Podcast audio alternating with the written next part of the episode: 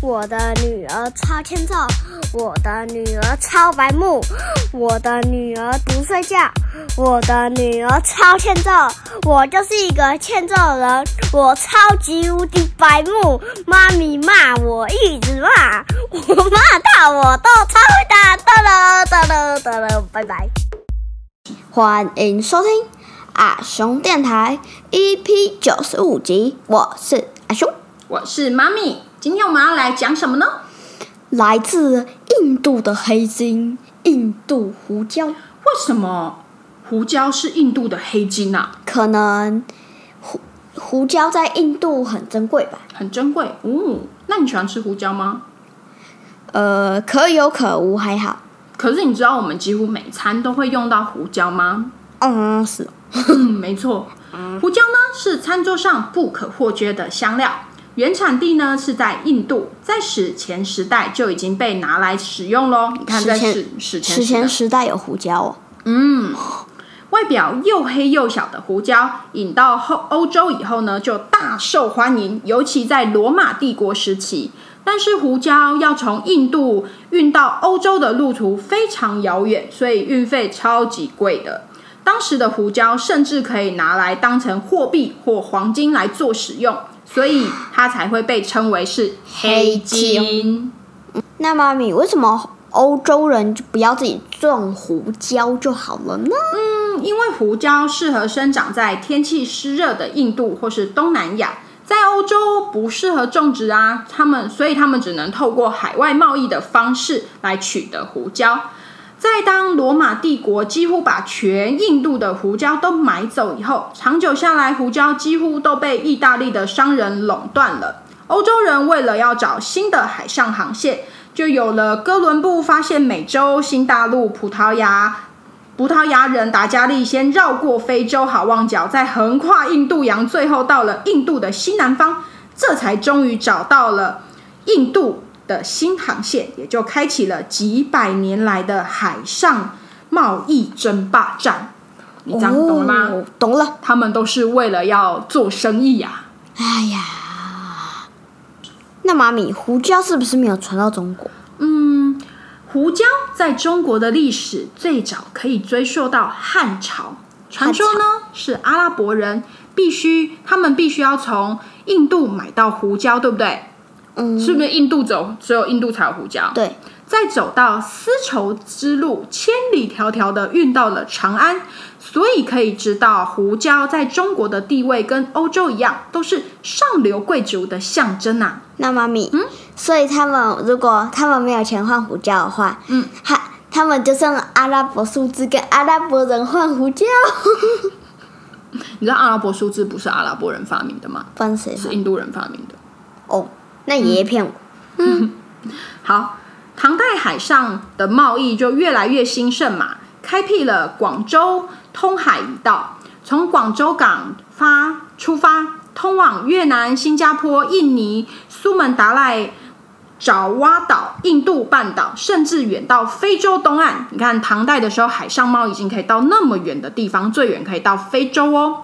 中国向东南亚买胡椒，贸易量甚至超越了印度。一直到了明朝，东南亚胡椒进口不断不断的增加，一年就超过两百五十万斤呢！哇，他们超爱吃胡椒的他们胡胡胡胡椒九世狂，胡椒九世狂。朝廷呢就会拿来就是发给官员啊，作为俸禄或奖品，因为毕竟胡椒是很珍贵的东西嘛，对不对？那官员呢，就会把用不完的胡椒拿到市场去卖啊，因为他自己也用不到，所以就把它拿来卖钱嘛。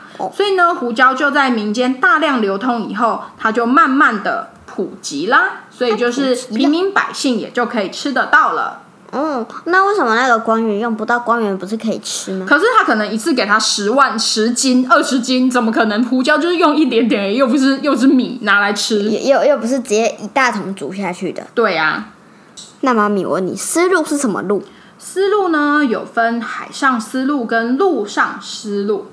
陆上的丝路呢，它是连接东西方的贸易路线，就是都是要做生意的嘛。途中呢，就会经过中国、中亚、西亚、欧洲，他们会骑着骆驼来运送丝绸啊、胡椒、香料啊、瓷器等等珍贵的物品。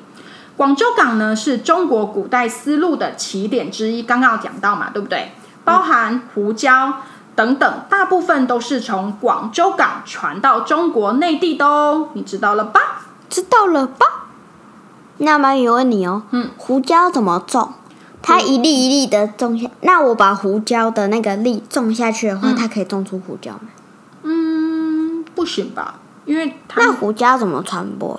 好，那我告诉你，胡椒呢，它是藤蔓植物，叶片形状是椭圆形，颜色呢是深绿色，最高可以长到四公尺。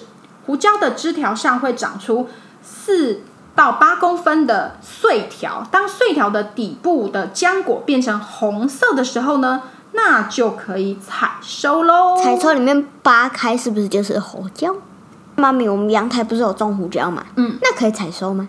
不行啊，胡椒要种四到五年才会结果，熟透的果实是黑红色的，要用热水去清洗，阳光曝晒一段时间以后，果皮会收缩变皱，最后成为一颗颗珍贵的胡椒粒喽。所以它原本差不多跟我手心差不多大，然后之后缩成那么没有那么大啦，没有那么大啦，反正就是一颗果实，然后把它收缩成一个胡椒粒。它就干了啊，就把里面的水分收干啦。嗯，这样你懂吗？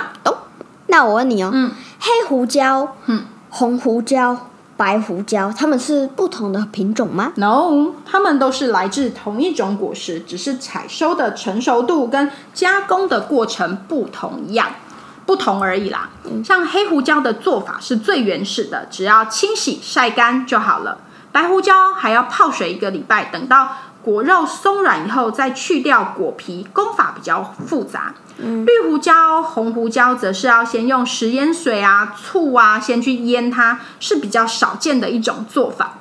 除了一般胡椒以外，在柬埔寨的贡布，因为天气湿热，土壤有丰富的矿物质，在这种特殊的环境下种出来的胡椒，不止辛辣，还有浓郁的花香、薄荷香。欧盟决定把贡布胡椒列为保护食物，你知道吗？上次妈咪去 Jasons 超市看到贡布胡椒，它小小一罐要卖五百多块耶。你知道平常的胡椒一小瓶大概是五十几块，它对大概卖它十倍的价格。对啊害我又很想买，好想知道贡布胡椒吃起来有什么不一样哦。然后然后结果就一样，就咦，应该不一样吧？它上面就有说有花香味跟薄荷香味啊，感觉很高级耶。感觉很高级的味道。对，下次我会把那个贡布胡椒就是抛在我们的 IG 上面，大家可以去看。另外呢，在非洲克麦隆的旁边的一个叫做贾镇的地方呢，当地火山土壤非常的肥沃，种出来的胡椒也有薄荷跟樟脑的味道，还能闻指闻到木质调的麝香味。如果煮饭的时候能加入旁古胡椒，不但不会太辣，还可以口齿留香哦！哇，木质料香气最近很流行呢，感觉很时髦，是不是？那那樟脑是什么味道？樟脑很臭，你知道樟脑丸吗？就是有一些阿公阿妈的衣橱里面都会放那个樟脑丸除虫，超级臭的。呃，还好阿仲没有。嗯，没错。嗯，除了配菜跟配肉，甚至配冰淇淋都很好吃哦。冰淇淋这个、嗯，这个盘古胡椒，因为你看它有薄荷的味道，又有樟脑味，然后有闻闻到一个木质调麝香的味道，对不对？但它有它有薄荷嘛，又有樟脑，嗯然后又有木质调，嗯，它会不会它会不会混起来就有点怪怪的？应该是不会啦，因为近年来啊，它受到米其林大厨们的喜爱，在欧洲更是一椒难求，价格是一般的胡椒的十倍以上。旁古胡椒就成了克麦隆热门的经济作物哦，在非洲大家比登喜欢的。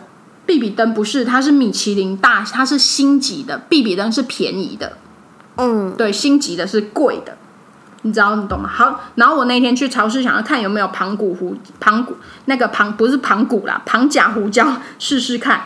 旁甲，我刚刚是讲旁甲还是讲旁骨啊？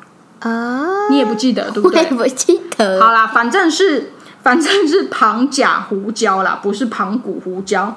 反骨胡椒对，如果像有人知道可以在哪里买到旁甲胡椒的话，记得留言告诉我们，很想要知道说它的味道是不是真的这么高级，对不对？如果没有的话，没有的话，那就是骗人。对，那那那他就说谎。嗯，好，那今天的故事我们就分享到这里。我们下一集再见喽，拜拜